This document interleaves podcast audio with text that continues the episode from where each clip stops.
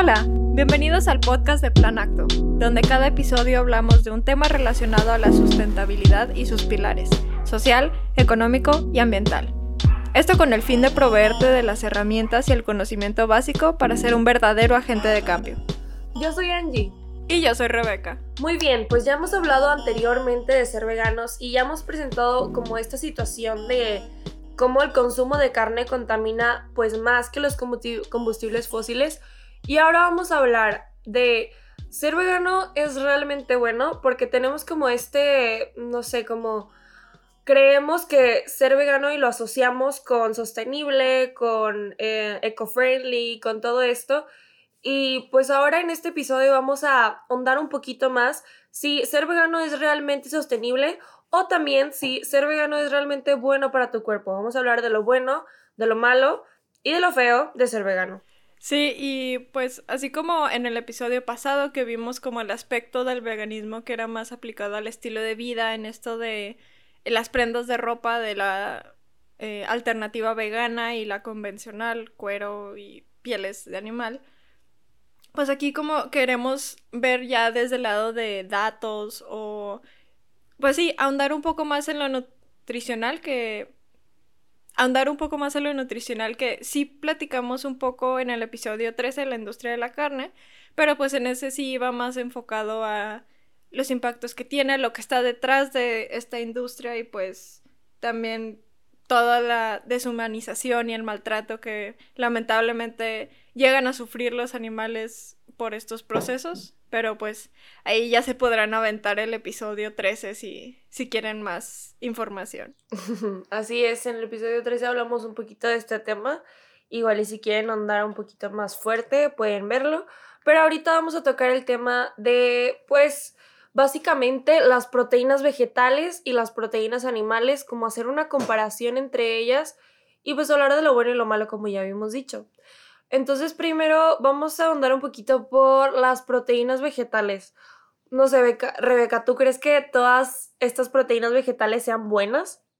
Pues es que, por ejemplo, eh, tengo muy presente lo del aguacate. O sea, que te dicen como, ah, no, sí, o sea, tiene mucha grasa. O bueno, no sé si mucha, pero tiene grasa el aguacate pero es grasa buena, ¿sabes? Entonces sí como que en general es de, no, pues, o sea, si es vegetal, si es natural, por así decirlo, entonces no tendría como que por qué hacerme tanto daño.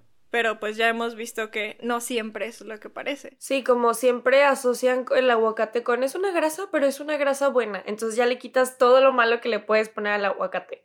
Sí. Pero a fin de cuentas es una grasa, ¿no? Sí, exacto. Este, y digo, también como que dentro de esto de las proteínas vegetales, como lo queremos, o sea, digo, sí en general lo vamos a tocar como que los vegetales, las frutas y demás, pero también como que queríamos o investigamos un poco de, en el caso de la alimentación vegana, que requiere que sustituyas, eh, pues, muchas cosas con tal vez alimentos más procesados o que sí de soya pero muy condimentado y luego que le adicionan otras cosas para o bien la textura o el sabor o incluso pues a nivel nutricional. Entonces queríamos ver como la comparativa de pues qué tanto daño nos hace porque digo por igual lo que lo que pueda tener la carne como todo esto que le tienen que agregar a esto que es en teoría más natural, pues queríamos ver si en realidad como que empareja bastante la situación. Y muchas personas se hacen, no digo que todas, pero bastante se hacen veganas por el hecho de que es como una alimentación mucho más sustentable y no contamina tanto al medio ambiente. Entonces, ¿qué entendemos nosotros por alimentos como sustentables? En teoría se le denomina una alimentación sustentable como una alimentación que respeta al medio ambiente, no nada más al medio ambiente, sino que también a lo ético y a lo saludable para tu cuerpo.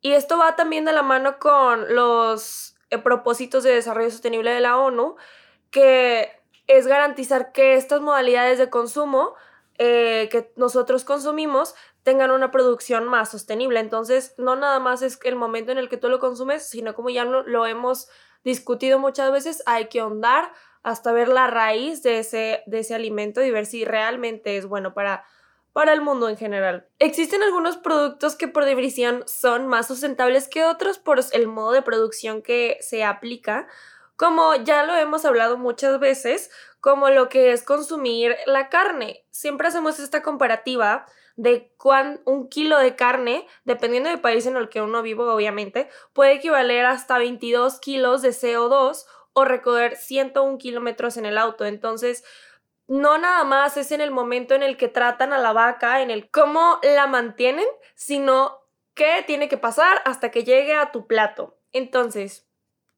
¿cuál alimento ustedes creen que es el más, o más bien, cuál creen que ustedes creen que es el menos sostenible? Estuvimos investigando un poco sobre estos alimentos que tienen más huella ambiental y descubrimos que son alimentos que nunca nos hubiéramos imaginado que viene siendo el aguacate, las champiñones, la microproteína que viene también de los, de los hongos, o sea, champiñones, el cacao, las almendras y las nueces. Muchos de estos no me sorprenden tanto como por ejemplo el cacao, ya había visto un documental de cómo esto puede afectar al medio ambiente y también porque no es nada ético producirlo debido a la manera en la que lo tratan, pero muchos de esos alimentos son como en teoría eh, los menos sostenibles que tú podrías consumir. Digo, tampoco siento que es para agancharse de que nunca en la vida voy a comer aguacate otra vez, o tal vez no, pero sí como tener esto en cuenta, ajá, y medirlo de que, ok, ¿Por qué tiene una huella mental más alta? Pues a lo mejor es porque el,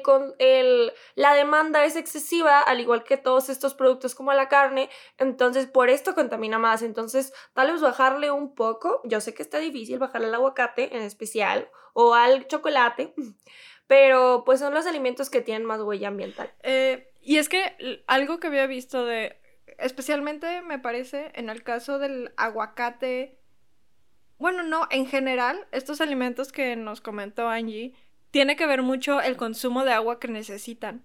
Y sí, claro que no eh, aclaraba el artículo donde leímos esto que sí, tiene más impacto la carne, definitivamente, pero de todos los vegetales, estos son los que más. Y también en México, creo que ya, o bueno, por lo menos yo lo he visto más aquí en Monterrey, o en mi casa incluso. Ya nos hemos acostumbrado mucho a que todo el año comemos aguacate. Y en realidad, ya viéndote a lo de la agricultura y demás, es como. Claro. O sea, hay temporadas. Cada fruto tiene su temporada. Entonces, también está esta parte de que, a ver, o sea, tal vez y si nos limitamos a. Es producto de temporada, sí, ok, entonces lo consumimos. Y, e incluso lo notas. Por ejemplo, igual con el. Esto del aguacate. Ya ahorita en invierno sale como que muy como roja la cáscara y que pues eso significa como que no es su punto cuando ya está más rojita y luego aparte como que sale muy aguoso, o sea, igual lo notas en la misma comida cuando no es la temporada para consumirlo.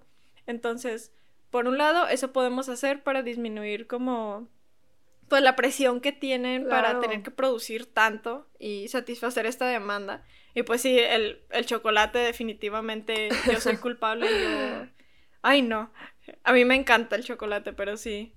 Es increíble todo lo que se necesita. No, pero sí está muy bien lo que tú dices. O sea, en vez de tal vez como, ay, me memorizo estos alimentos que son como los peores para el medio ambiente, o simplemente consumo lo de temporada. Y eso creo que ya, ya simplemente con consumirlo de temporada y no exigir algo que no es como, entre comillas, natural para el, para el mundo producirlo, ya estás ayudando bastante al medio ambiente. Sí, definitivamente. Pero bueno, vamos a ver, ya hablamos de lo malo. Ahora, ¿cuál alimento creen que ustedes es más sustentable? En el último foro que dio para la naturaleza la WWF, se dio a conocer una lista de 50 alimentos para todas las partes del mundo. Entonces, como nosotras vivimos en México y yo creo que la mayoría de las personas que nos escuchan viven en México, vamos a hablar por supuesto de la lista de los 17 cultivos que se seleccionaron que son como los más sustentables. Pero bueno, en cuestión de verduras están las espinacas, los berros, los nopales, que muy ricos por cierto, la col rizada, flor de calabaza y germen de alfalfa.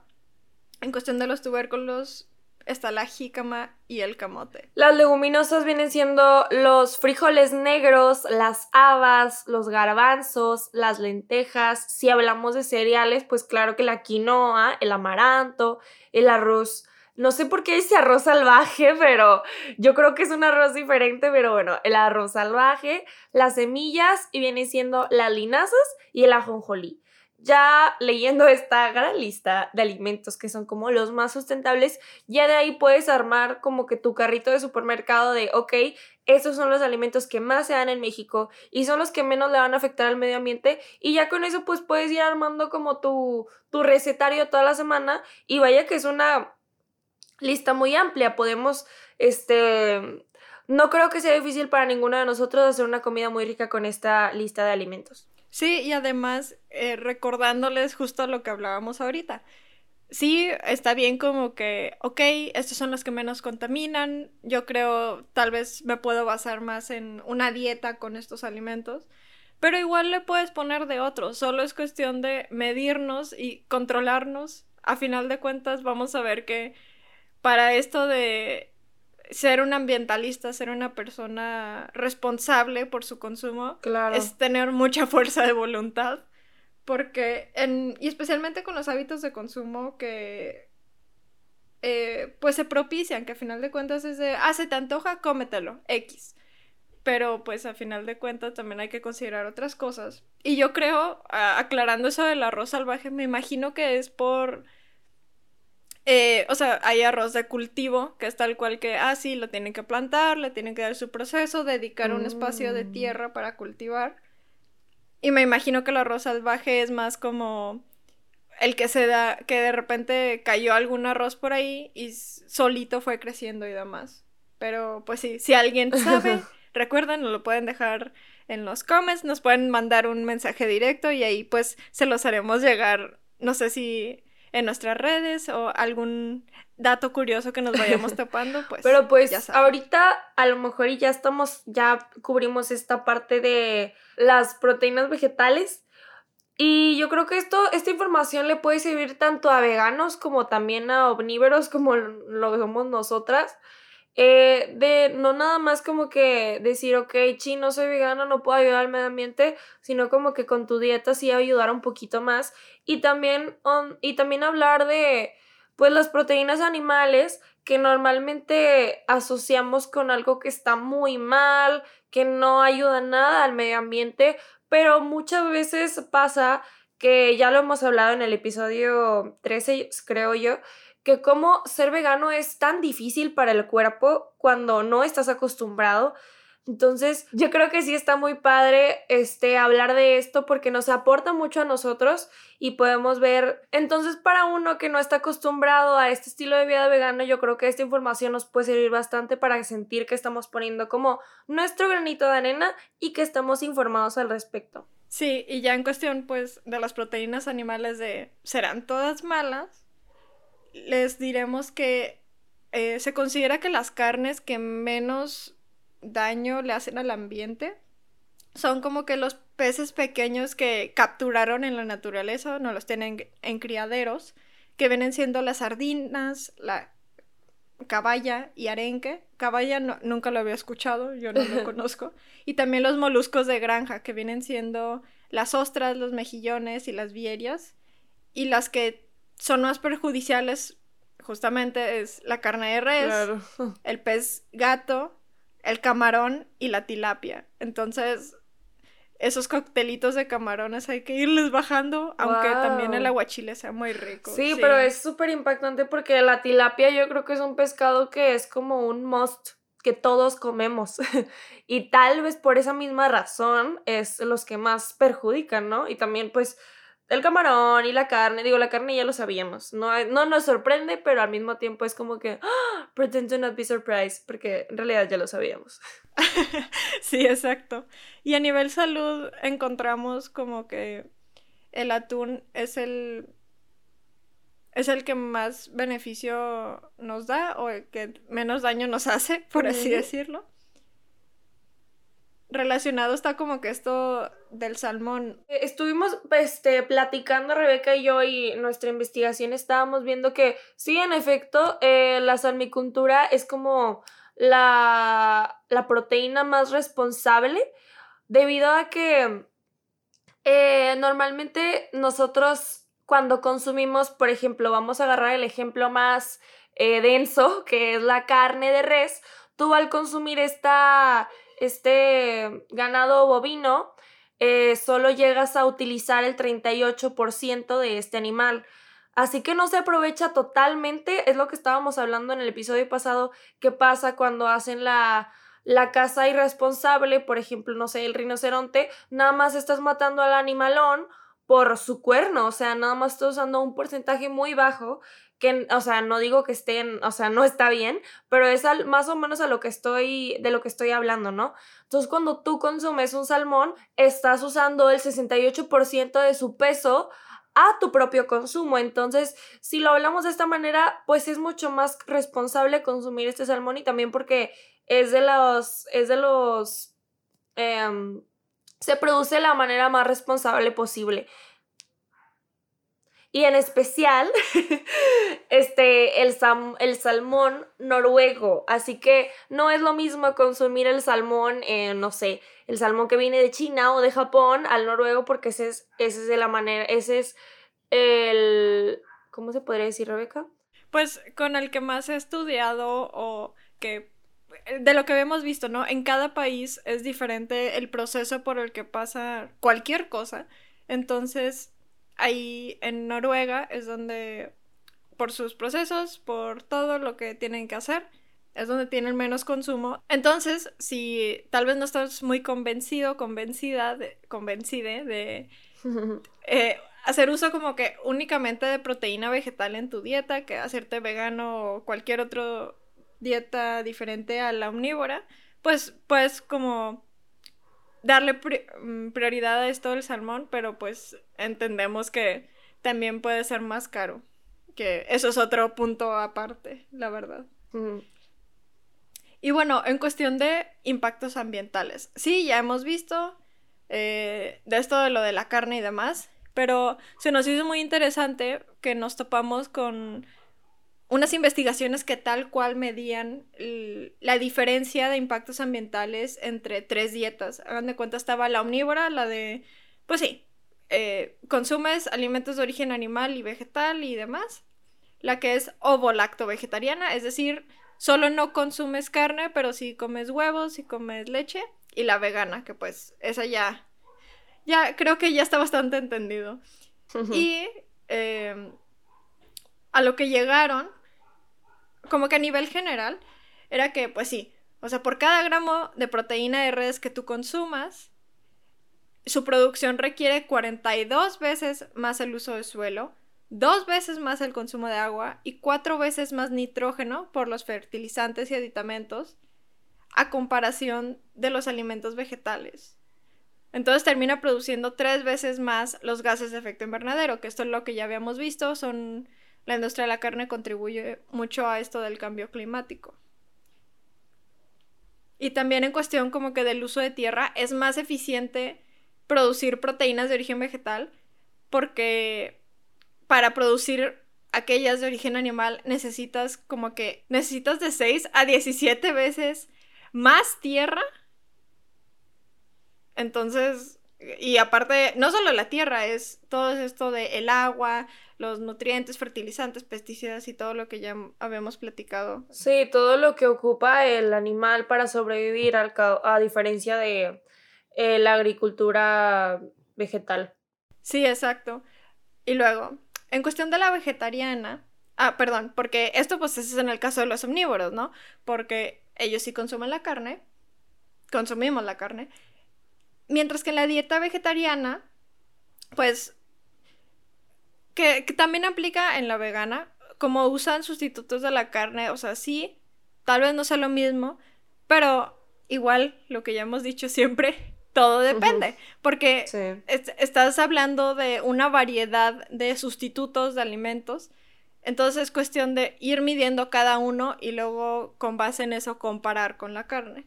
Y luego también está el factor del transporte, porque hay productos vegetales que necesitan como que unos métodos de cultivo súper especializados, específicos, necesitan ser congelados, necesitan transportarse en largas distancias y terminan siendo más contaminantes o teniendo, pues no solo contaminantes, teniendo todas estas implicaciones.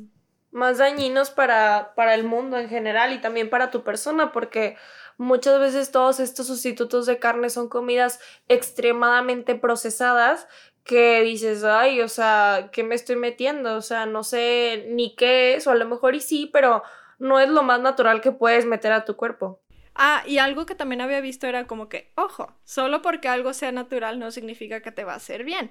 Porque luego también está esto de que no, pues le adicionan muchos químicos y no sé qué. Ya, si te pones así a pensarlo muy fríamente, todo está hecho de químicos. Hasta lo, una fruta que es orgánica, que eh, vino de un árbol, que nada más llegó la semillita y se sembró y no es transgénico ni nada, también está compuesta de químicos. Entonces todo con medida, nada con exceso. Exactamente.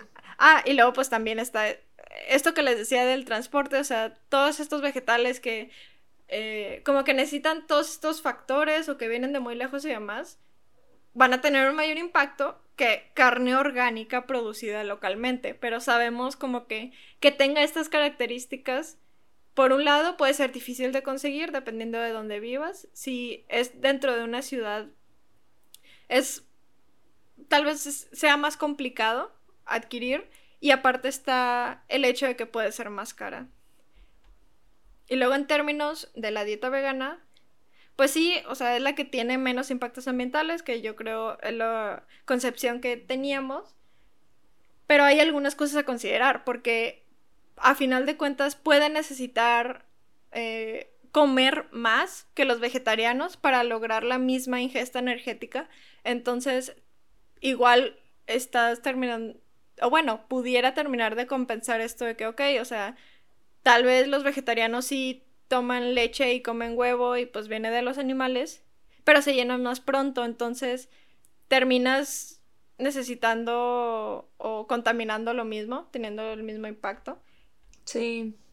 Y luego pues también está esto de, y me llamó mucho la atención y no lo había pensado, los veganos, con esto de que tienes que sustituir muchas más cosas que son de origen animal, eh, lo que decíamos, terminas comiendo alimentos más procesados, pero en una dieta vegetariana como que normal, mm, por, como que intrínsecamente ya está esto de utilizar más cosas de origen vegetal, que digo, ok, cada quien sabe cómo lleva a cabo su dieta, hay quienes tal vez aún siendo veganos no utilicen tanto estos sustitutos, pero pues sí como que se notó esto a nivel científico eh, de encontrar patrones y demás, como que en los vegetarianos no es tan común que haya este consumo tan intenso de alimentos procesados. Sí, y yo creo que en conclusión se podría como englobar en que, no, si tú vives en un lugar en el que se da mucho, no sé, las naranjas, eh, la mayor parte del año y en una parte del año, no sé, se da mucho el maíz, pues es lo que yo voy a comer y voy a incluir en mi dieta. Y a lo mejor y pasa que no nos, o sea, no sé, en ciertos sectores o en ciertos países, pues no se van a abstener de exportar su comida porque a fin de cuentas, pues de eso van a vivir muchas personas. Si tienen que exportarlo a diferentes países o a diferentes estados, pues no es algo que se va a detener, o sea, lo van a seguir haciendo. Pero entonces si tú vives en, no sé, Monterrey y te gusta mucho este algo que se da en Sonora, por ejemplo, pues bueno, lo voy a consumir, pero no va a ser mi most, no va a ser mi diario. Solo lo voy a consumir cuando yo crea que, ok, una vez al mes, ok, tantas veces al año, porque no es como que lo más sostenible posible, lo mejor es como consumir pues lo que siempre dicen, consume local y no nada más en ayúdale a tu amiga que hace aretes o ayúdale a tu amiga que hace gomitas. No, o sea, también literal lo local, lo que se da en tu ciudad, en Monterrey y todo, y así vas a llegar. Así vamos a llegar al 2030. Y sí, y de hecho hablaremos de, sobre este tema pronto, pero sí, eh, justo lo que dice Angie. Y también como para eh, ir terminando de tema antes de pasar a la, como este cierre, esta conclusión. Me topé con uno, un estudio que era mucho más específico. Lo hicieron en Italia. Y hagan de cuenta que, o sea, eh, tomaron a 51 personas que eran omnívoras, 51 veganas y 51 Ay, ¿cómo les dije? Ovo-lacto-vegetarianas. Está, está medio largo el nombre, pero sí. Sí, sí, sí. Imagínate que te pregunten, ¿qué eres? Ovo-lacto-vegetariana. De que, wow, súper palabrota. Sí. Digo, sí existe, pero wow. Sí, y pues sí, es más perdón, común. Perdón, No, no, no. O sea, con esto de que sí es más común escucharlo de vegetariano, yo cuando lo leí fue de, ah, ok. Sí, o también el término de pesquetariana, eh, ah, yo digo, lo conocía porque mi hermana fue pesquetariana una parte de su vida, pero y al principio era de que, who is she? ¿Qué es eso? pero sí, sí, existe todo eso. Pero bueno, les decía, hagan de cuenta, tomaron 51 personas de estos tres ranchos y ah, durante una semana hicieron el registro de, pues, qué era lo que comían durante el día. Entonces, ya con base en eso, hicieron un análisis de ciclo de vida de cada una de esas dietas, como a nivel promedio, y determinaron que la dieta omnívora era peor en cuestión de impacto ambiental que las otras. Y no sé, me llamó, digo, igual, eso ya lo esperábamos, pero lo que no era que en cuestión de impacto ambiental los los ovo-lacto-vegetarianos y los veganos, aunque sí era un poco más alto los vegetarianos, no era una diferencia significativa. Y pues justo esto de lo que eh, les decía de que todo depende, incluso llegó el caso en el que algunos vegetarianos o veganos llegaron a tener un impacto ambiental mayor que ciertos omnívoros porque consumían mucha fruta y ya como que investigando un poquito más, porque sí me, me llamó mucho la atención, era porque comían mucho melón y mucha sandía. Entonces necesitan un chorro de agua. Y todo lo que iba detrás, no, sí. O sea, eso sí fue de wow, eso no me lo esperaba, Rick. Pero... Wow, wow, wow. Pues es que sí, te, normalmente los veganos mm, sí comen, pues como nada más pueden comer verduras, pues tienen que andar por todas las frutas. Y pues ¿quién no le gusta la sandía o el melón? o sea, es algo muy inevitable. Entonces, sí lo puedo entender, pero wow, qué, qué increíble dato. sí, y también como que me gustó mucho que dijeron al final, como, o sea, sí es importante que detectamos estos patrones, ¿no? O sea, fueron muchas personas, bueno, Sí, fue un número considerable de personas, tomaron una muestra y demás. No nos vamos a meter a ese lado como de estadística y, así. Pero también es importante considerar a nivel individual, porque es lo que también comentábamos en el episodio 13. Cada quien tiene necesidades diferentes por ser un cuerpo, por tener un cuerpo diferente. Entonces es necesario pensar no solo en términos de un grupo dietético, sino también en estos hábitos dietéticos individuales. Y por eso como que es muy riesgoso decir de que, ah, no, mejor tú dale para esta dieta o ponerte así como a respaldar cierta dieta como esta es la salvación para todos y cada uno, pues no. No, no podemos generalizar. Y, y sí, como que me gustó mucho que en este estudio, que ahí se los vamos a dejar en las referencias, tocaron esto que yo no conocía, que era el término de ecología nutricional, donde tal cual es la unión entre nutrición y ambiente. Y me gustó mucho porque, según vi, este era como uno, creo que es el único estudio que sí vio estas dos partes, porque eh, lo, lo general que les platicábamos ahorita iba más enfocado de que, ah, no, sí, o sea, definitivamente, esta si tomo esta fruta y este pescado, ¿cuál contamina más? O sea, sí, pero no estás considerando tal cual qué es lo que come la gente, qué es lo que necesita para estar bien. Sí, y definitivamente es algo que se debe tomar en cuenta porque muchas veces, como tú dices, nada más hablamos de, ok, esto es blanco y esto es negro, esto está bien y esto está mal. Y no, o sea, hay muchas cosas en las que tienes que ahondar y ver si es bueno para ti, si es bueno para el mundo, si es bueno para el ambiente. No sé, son demasiadas cosas que se tienen que tomar. Y pues bueno, ya finalizando, vamos a retomar. Aunque, estas aunque las proteínas de origen vegetal se consideran de menor calidad que las proteínas de origen animal, una dieta basada en plantas bien planificada puede ser tanto nutricionalmente suficiente como ambientalmente sostenible. Exacto. Y de todas formas, a lo que llegaba esta última investigación, hay que comer más verdura. Eso es todo. Y aparte, Ya, con, con este episodio me estaba acordando mucho de en primaria, me acuerdo, creo que eran ciencias naturales, que vimos lo del plato del buen comer. Y yo me acuerdo Exacto, que. Ajá, aún en ese tiempo. Era que yo pensaba que la mitad del plato iba a ser carne. Porque, pues. Digamos que así me tocó vivirlo en mi casa. Y no, era como un tercio. O no me acuerdo si un cuarto del plato.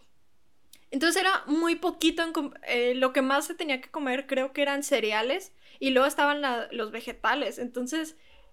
También esta concepción de que es que tienes que comer mucha carne para estar bien. No es cierto. No, eh, o sea, como que no sé qué efecto Mandela pasó en nosotros, que creímos que, el, o sea, está dividido en tres, ¿no? Pero hay uno que está a la mitad y ese es el de verduras y los dos chiquitos son de, son de de la carne y de los cereales. Y no sé qué pasó en nuestra cabeza que dijimos, ah, sí, la grande es la de la carne, porque la, la carne te la sirven grande. Y no, o sea, esto no es verdad. Y ya gracias a eso, a lo mejor y pues ya nosotros decimos, sí, o sea, cuando tú te sirvas algo de comer, la proteína tiene que ser lo más grande porque es lo que más llena y porque gracias a esto vas a ser grande y fuerte y vas a crecer, pero no necesariamente. Entonces, digo, qué bueno que tomamos este tema porque eso también me pasó en un proyecto de la escuela que estábamos haciendo el plato de buen comer y muchas compañeras mías se quedaron así como que, ¿qué? ¿A poco así era? ¿No era al revés? Y pues no sé por qué esto sucede, pero qué bueno que lo retomamos para poder aclarar a la gente que es mejor cuando tú te sirvas tu plato de comida, sírvete una porción grande de verduras porque es lo que tu cuerpo te está pidiendo. A lo mejor ya lo tienes mal acostumbrado, pero así es lo natural y un poco de carne y un poco de cereales y ya con eso tienes un plato balanceado del buen comer. Y sí, también ya habíamos dicho, si tienes dudas de lo que, o cualquiera de nosotros, yo a veces también las tengo, sé que lo mejor es contactar a un profesional de nutrición, porque a final de cuentas, o sea, sí tenemos esta noción de que igual se te antoja algo de vez en cuando, tú vives en tu cuerpo, tú lo conoces, pero a veces se nos va la onda o no venimos con instructivo y no sabemos muy bien cómo cuidarlo apropiadamente. Así que también a un nivel individual hay que consultar, hay que aprender de nosotros. Y pues sí, pero en general, si puedes comer más verduras, ya le estás haciendo mucho bien al ambiente y pues te estás ayudando a ti. Así es, y pues bueno, espero que esa información les haya servido, les haya aportado y ya puedan tener como una visión mucho más responsable de qué comer y de cómo comerlo responsablemente un gusto que nos hayan escuchado para Rebeca y a mí. Y como siempre lo decimos, nos vemos en el siguiente acto. Bye.